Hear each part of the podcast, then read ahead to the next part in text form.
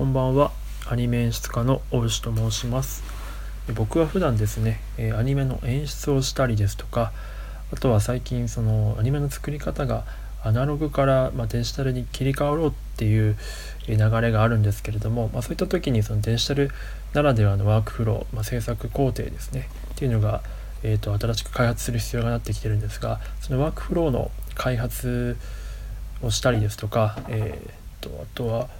スタッフさんのマネジメントをさせていただいたりとかあとは、えー、そのデジタルのワークフローを作る時に必要になってくる、えー、デジタルツール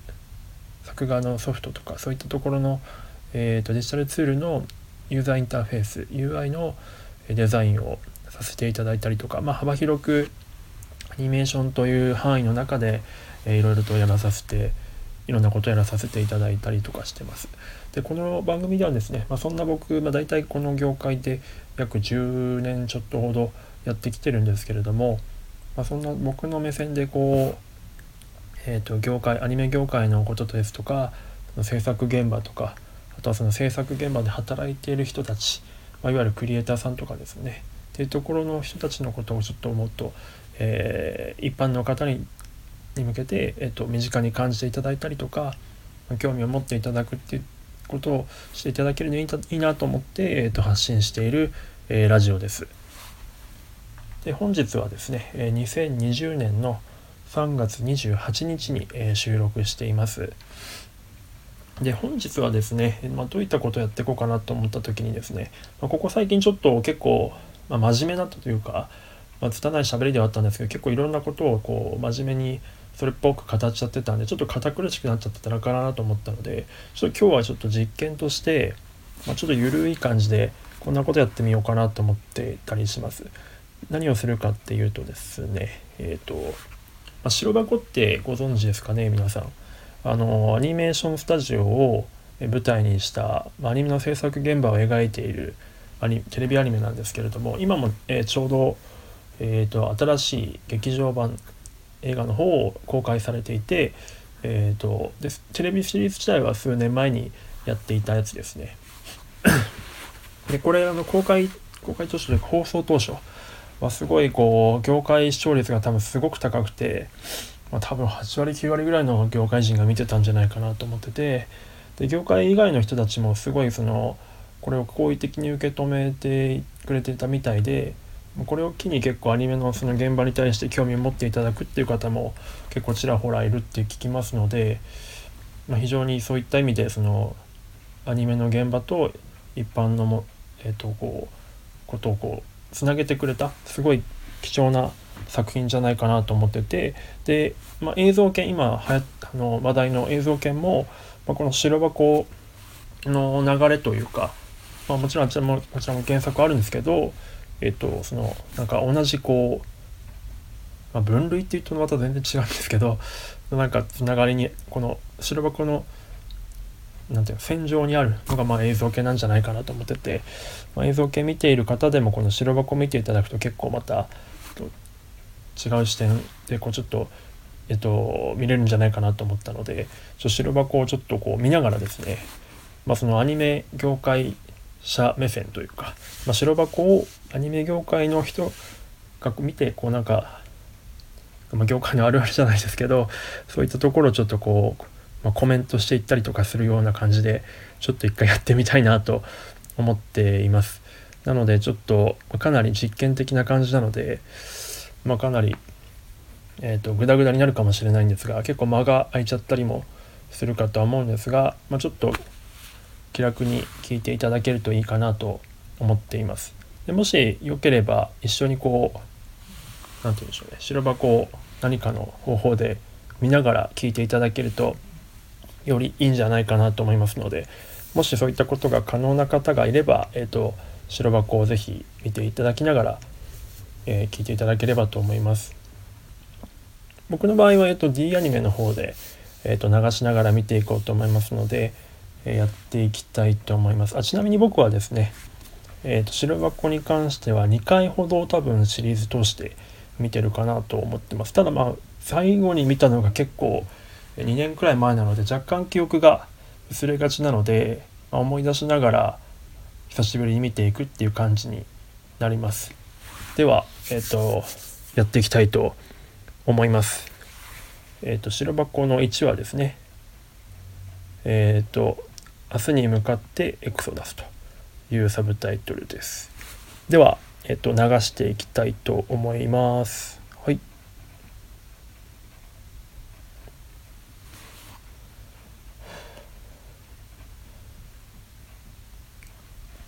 はい始まってます。えー、アニメーション同好会ですね、まあ、高校時代主人公たちの高校時代から始まっていく感じなんですけれどもあそういえばそのすいませんね。まだネタバレもし気にされてる方がまだいればあの今回は聞き逃していただいた方がいいかと思いますので存分にネタバレありきでやっていきたいと思います。はい。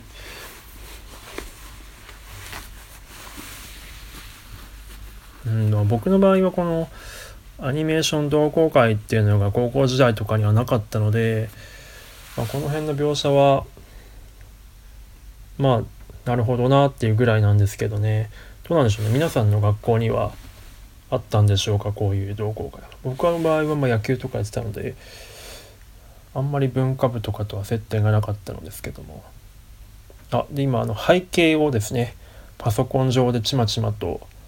直してますね。これよくあるあるですね。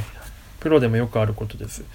今の背景会社さんっていうのがすごいスケジュールがなくてその次から次にもう数年先の作品のスケジュールまでも美術会社さんが決まっちゃってるんですねだからその特定の作品にかけられる時間っていうのが少ないのでそのこういった修正一度こう色がついた後撮影済みになった後のリテイク対応っていうのがなかなかする余裕がないですよね特にテレビの場合は。なのでもしちょっと修正が仮にあっても、えっと、背景会社さんにリテイクを戻さずにあリテイクってのは修正願いですね戻さずに、えーと、元請けの会社の方で引き取って誰かが代わりに修正するってことがよくあります。まあ、例えば撮影さんですとかえー、演出さんとか制作進行とか、まあ、場合によっては、まあ、特攻さんとかロシアさんとかいろんな人が、えーと、直すことがよくありますね。あで今キャラクターに色を塗ってるシーンなんですけど、えー、本当は濡れてほしくないところまで一気に色で濡れちゃ濡れちゃったりとかしてるんですがこれはよくあるあるで理由はこの線が途切れちゃってるからですね。線が途切れちゃうと一気に同じ色で塗れ塗れちゃ塗りつぶしされてしまうと。これが原因何かっていうと、まあ、動画の線を紙で描いててそれをスキャンした時に色をですね白か黒かどっちかにこうその薄いグレーの部分を黒黒か白かに振らなきゃいけない、まあ、いわゆる日化っていうものなんですけどもこれをする時に薄いグレーの部分が本当は線が紙状ではつながって見えてたのにえーと、薄すぎて黒じゃなくて白の方に触れてしまうとその部分が途切れてしまって線がつながらなくなってしまうと。そうなった時に、まあ、色がえっ、ー、とまあ同じ一色で濡れてほしくない部分も一色で濡れてしまうっていうことがよくあります。なので、えーと、仕上げさんとかが線補正っていう形で色をこうあ線をつなぎ直したりとかっていうことをしたりとかしてますね。まあ、そういったところに描写してます。で今は、えっと、死者のシーンに入ってます。文化祭ですかね。この辺ほんとなんか映像系に似てますよね構成が。であっという間に卒業式と。うん、駆け足ですね。どんどん展開していくな。ダイジェスト版って感じですね。高校時代の。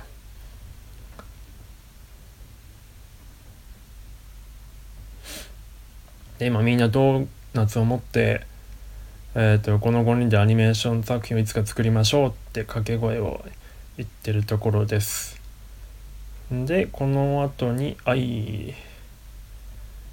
現在に戻りましたね。2年と半年後、えーと、新校舎の中で宮森が信号待ちしてるシーンです目が死んでる感じ これはもうめちゃくちゃあるあるですよね。で制作進行さんにとってはやっぱりこの深夜ラジオっていうのはすごい心の友で まあラジオファン多いですよね業界の人たちは。で特に TBS ラジオリスナー多分すごく多くてそのまあ昼の方のそのジェーン・スーさん「生活は踊る」からあまあ玉結び見てでと昔だったちょっと前だったら荒川京慶さんの見てで「アフターシックス・ジャンクション」見てで「デイキャッチ」荒川京慶デイキャッチアフターシックスジャンクションで、えっ、ー、と、荻上チキ、セッション22で、その後、あの、伊集院さんとかの深夜のバカラジオとか、バカ力とかを、えー、ずっとループで聞くっていうような感じがよく多いと思いますね。で、今、ライバル会社のし、えっ、ー、と、制作進行さんと車のデッドヒートをしているシーンです。これまでがアバン、アバンですかね。まあ、軽音みたいなシーンから今度はイニシャル D のシーンに 変わっていくっていうすごい豪華なリレーですね ま完全に多分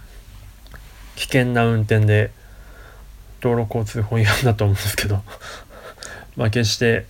いい子は真似しないしないでくださいっていうシーンですねこれ。でこれ多分舞台はた多分というか舞台は田無なんですけどあ田無タワーが後ろに見えてますね。まあ、あの辺はこういったその上がって登ってみたいな道がめちゃくちゃ多いんですよね。はい、でめちゃくちゃツインドリフを決めてますね。ヘアピンも。これは完全にイニシャル D ですね。あれカウンター決めて まあ。僕も昔ちょっと、まあ、他の放送で言ってるんですけど昔ちょっと走り屋的なそのイニシャル D に影響されてやってた時期があったんで非常にこういう山のでドリフトのシーンとかはなかなか懐かしいものがありますね。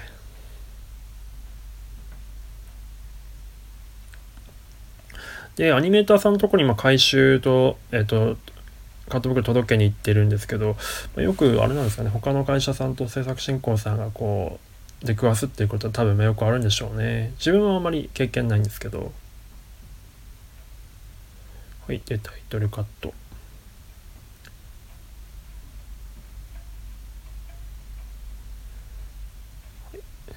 作家上がりを回収し作家上がりっていうのはまあ作家作画監督さんが、えー、原画さんとかの絵に対して修正を入れた状態のものっていうことですね。で今あのカット袋にチェック済みのマークが書かれてるんですけどこれは結構そのクリエイターさんごとに非常に特徴が出るところで、まあ、個性が出るところで、まあ、今のこの瀬川ってキャラクターはすごいシンプルですけど、まあ、すごい凝ったサインを書く方もいれば丸だけの方もいればっていうと結構人柄が出るところかなと思ってますね。自分の場合はほんとシンプルな感じで丸だけとかチェックマークとかだけが多かったですけどまあそういうのはつまんないですよねやっぱり。ここで結構、うん、自分なりのマーク作れるといいなっていつも思ってました。はいで、えー、アニメ武蔵野アニメーションに宮森が戻ってきました。お誰もいないですね。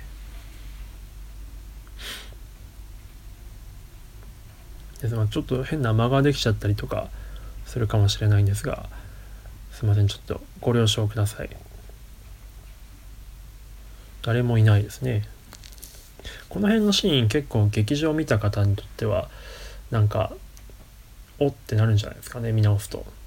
劇場の冒頭もちょっとなんかこの辺をオマージュしてますよね。で明かりがついた部屋に夜があるとみんなが集まっててえー、っと軽食を食べながらつく、えー、っと机を囲んでると。でここで各キャラの紹介。この辺キャキャラ紹介うまいっすよね。描写が。人間性もうまいこと出ててキャラの違いがよく出てるうんうまい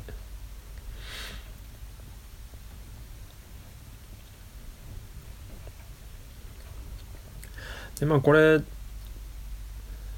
木下監督木下さんは多分これはきっとモデルがいるんでしょうね。で丸川さんもまあモデルいるでしょうね社長の。でこれ放送前にみんな集まって見るっていうのは多分結構これ深夜アニメならではなんでしょうね。僕もですねノイタミナの作品やった時にこれやっありましたね。まあこんな感じのものじゃなかったんですが深夜1時くらいにみんなでテレビのあるところに集まって見るっていうことはやってましたね。どうなんでしょうね。他の会社さんとかだとこういった感じでご飯囲んでみんな集まって1話の放送を見るっていうのはあるんでしょうか。すごい楽しそうですねでもこういうイベントは。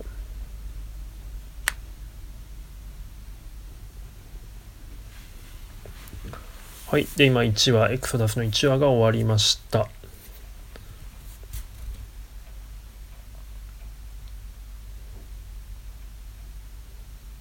うん。あで、みんな SNS を早速チェックしてますね。まあ、これもよくありますよね。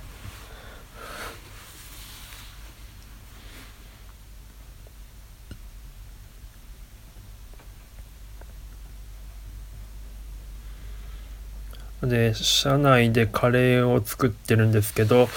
多分今もうこれはアウトでしょうね。その火を使っちゃ多分あでもあれか。あの IH だったらいいんですかね。多分基本的にガスは使っちゃいけないと思うんでスタジオの中で。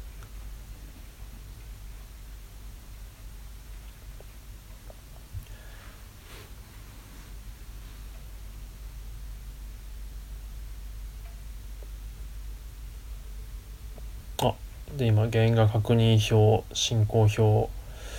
Excel ですね。Excel の作り方で結構その制作さんの能力というか分かりますね。まあある程度テンプレはあるんでしょうけど結構作品によってやっぱりそのワークフローがその CG が入ってきたりとか、えー、と実写が入ってきたりとかいろんなパターンがあるのでその辺でそれぞれあとスタッフの座組によってもっぱ Excel は常に変えていかなきゃいけないのでその辺でその分かりやすい日報のレイアウトとかスケジュール表とかをこうしあの作るっていうのは結構新興さんの腕の見せ所かなと思っていますね。誰にとっては見やすいものを作れるのが、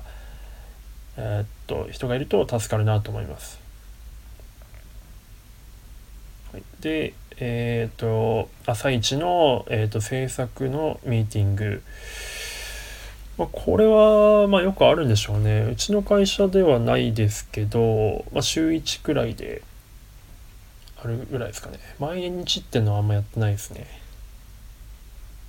あこの冷蔵庫に賞味期限の切れたものがいくつかありますっていうのは非常にあるあるですね。これは よくあります。注意されますね。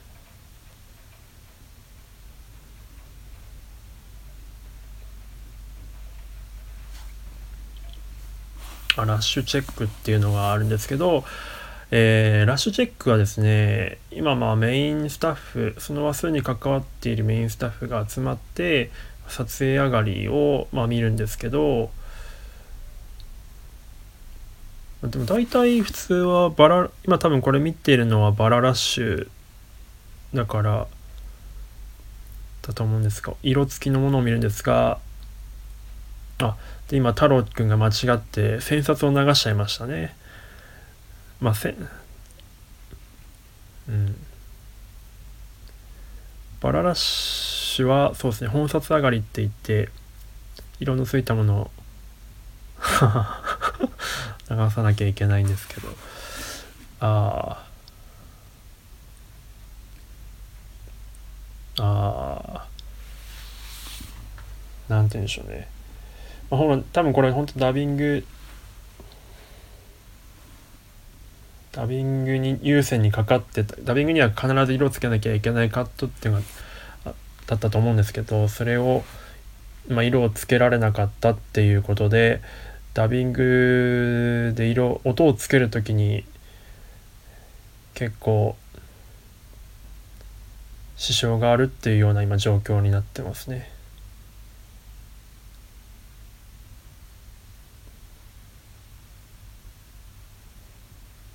でかつこれはあれか放送にも間に合わない的な流れですかね。うん。うん。まあそうですね。太郎くんがこれは完全にまあダメですけど、まあ、ちょっとこのデスクの人もアンテナ張れてなかったのは良くなかったですね。なんだっけ本間くん本間さんでしたっけ？今瀬川さんのところに3人で来てます。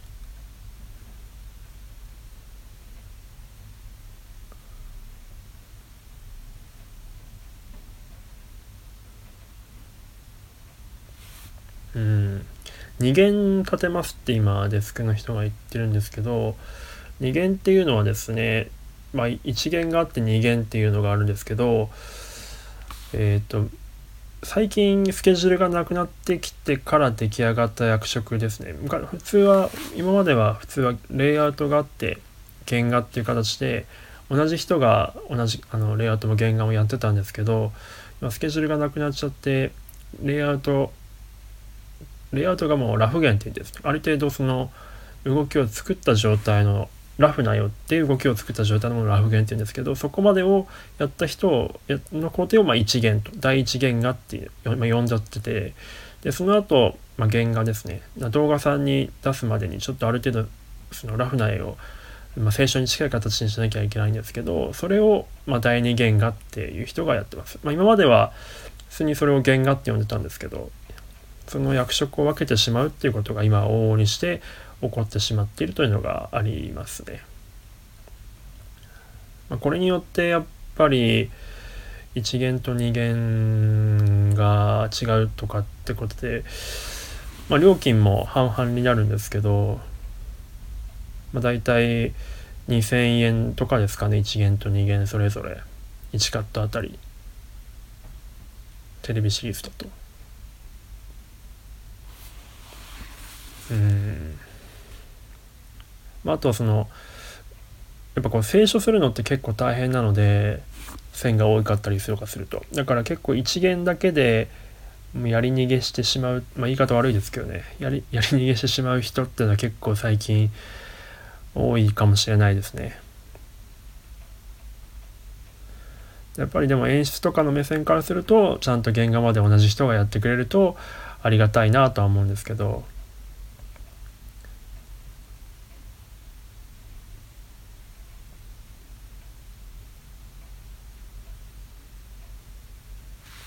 で宮森がまた武蔵野アニメーション戻ってきて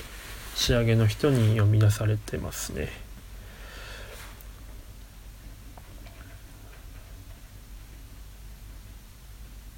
そうですね今この仕上げの人が、えー、宮森に軽く説教というか注意してますけどこれはまあまさにその通りでえー、っとまあどっかの話数にこうヘルプ出す時に本来順調に進んでた話数が巻き込まれてしまってどんどんスケジュールが壊れていくっていうのはすごいこれもよくあるあるですね。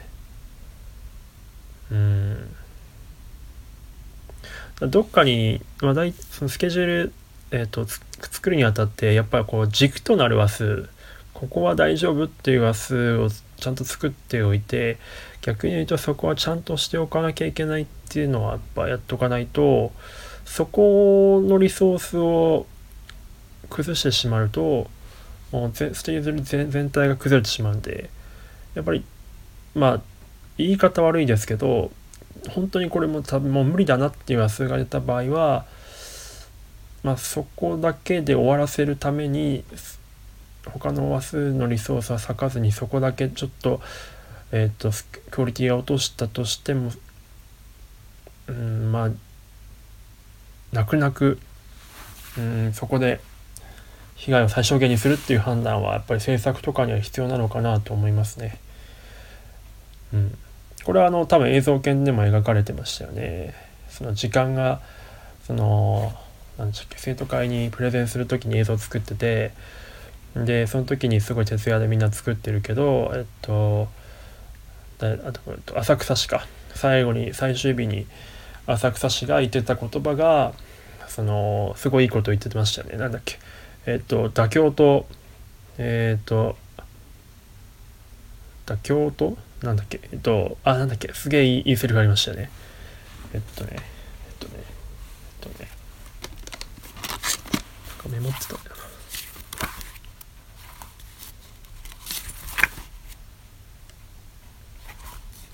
とですね。あメモなくしちゃった。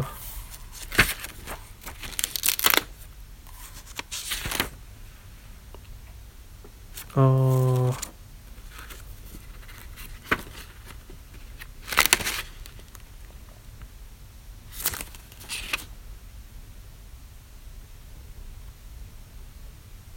ああそうそう。えっと魂を込めた妥協と諦めの結晶が出るだけだって言ってましたけどね。まあだからやっぱ諦めるってところもある程度そのアニメを作る上では大事な判断になってくると。プロである限りはそういうことになってきますね。残念ながら。まあでもその諦める中でできるだけ頑張るってところがもちろんあるんですけど。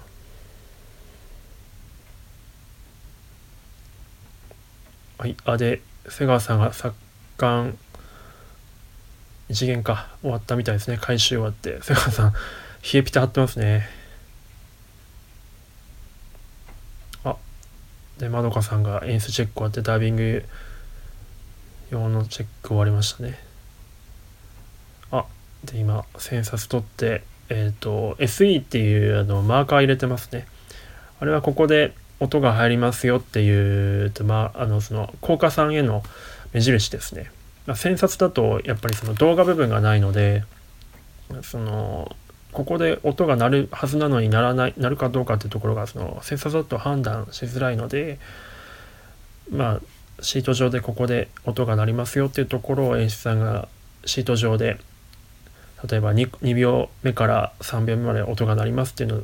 シート上でつけたらそれに対して撮影さんとか編集さんが、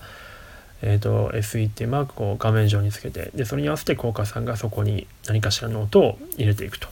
いうようなことをしてますね。本来はやっぱり全部色がついてやるのが一番いいんですけどね。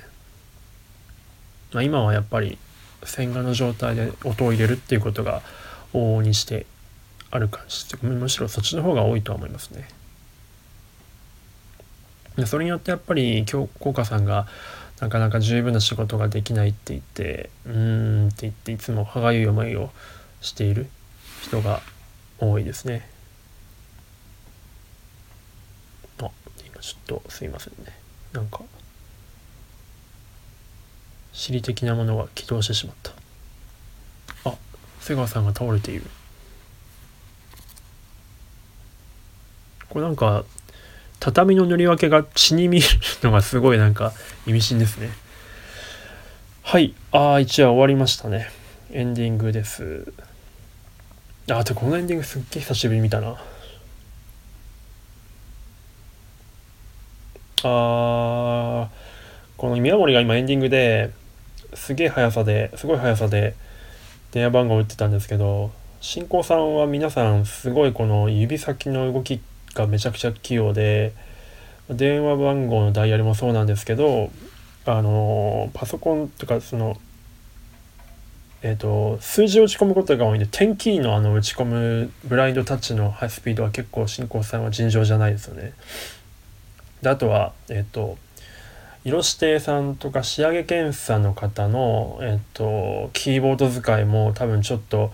尋常じゃないぐらい速いんですよ。ちょっと一度是非見ていただきたいんですけどあれの手の速さは多分ちょっと特殊すぎるというか絶対真似できないレベルの速さだと思いますね。うん。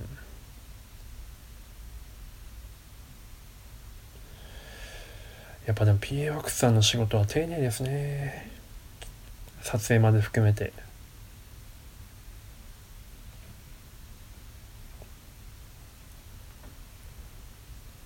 はい予告になりましたね予告はだいたい編集さんが作って監督がチェックしたりとかするんだと思うんですけどうちの会社は例年演出女子と演出女子と、えー、編集さん編集女子さんが、えーと、組んでやったりすることが多いですね。はいという感じで、え、1話の視聴を終わり,、ま、終わりました。えー、すいません超グダグダでどうだったんでしょうかねなんか